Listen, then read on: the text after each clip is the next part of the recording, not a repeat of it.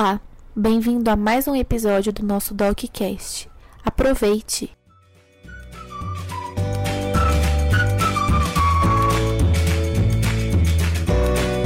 Olá, bom, nós vamos comentar um pouco agora sobre as manifestações extraesofágicas da, da doença do refluxo gastroesofágico. É, a doença do refluxo gastroesofágico ela pode dar as manifestações que são clássicas, são típicas, que são a queimação atrás do peito e o retorno, a regurgitação de líquido ou alimento até a boca, mas também pode dar manifestações que não são clássicas, não são típicas do esôfago. Com, com, com, com quais manifestações? As manifestações otorrinolaringológicas, que são tosse, irritação na garganta, pigarro e rouquidão. Então é muito frequente atualmente no consultório do gastroenterologista a gente receber pacientes com tosse, com, com pigarro, com dor na garganta e com rouquidão, que até não muito tempo atrás não era tratado, né, nem se pensava que poderia ser decorrente a uma doença do gastroenterologista. Então é muito frequente pacientes com esses problemas serem é, acometidos pela doença do refluxo faringo-esofágico. Ou seja, quando o ácido que sobe do estômago não só irrita a porção distal, mas chega até a faringe, a hipofaringe, a laringe do paciente, causando esses sintomas que geralmente são identificados no primeiro momento pelo otorrino e depois a gente faz a investigação e confirma que é da doença do refluxo. Então, se você tem irritação na garganta com muita frequência, rouquidão, tosse, pigarro, você pode estar sendo acometido pela doença do refluxo gastroesofágico.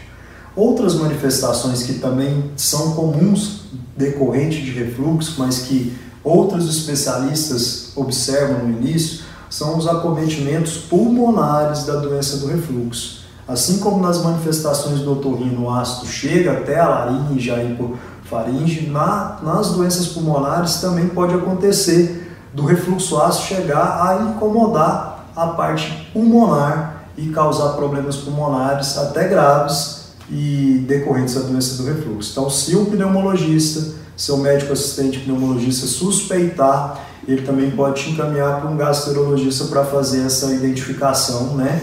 Se o refluxo tem importância, tem influência na doença pulmonar. E como que a gente vai diagnosticar essas manifestações fora do esôfago, né, no, no paciente que tem a doença do refluxo? A gente já sabe que a endoscopia digestiva, como eu comentei anteriormente, pode visualizar o esôfago, identificar alguma alteração, uma erosão no esôfago distal, alguma alteração de cor, de edema.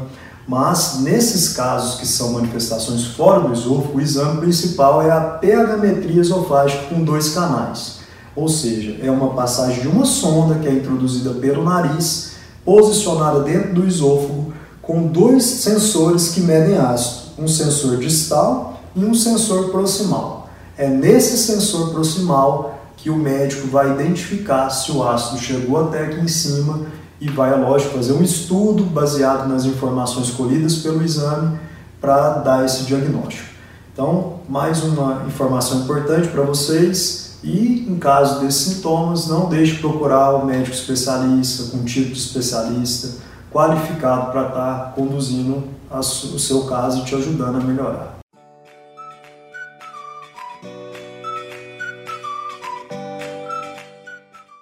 Obrigado por ouvir.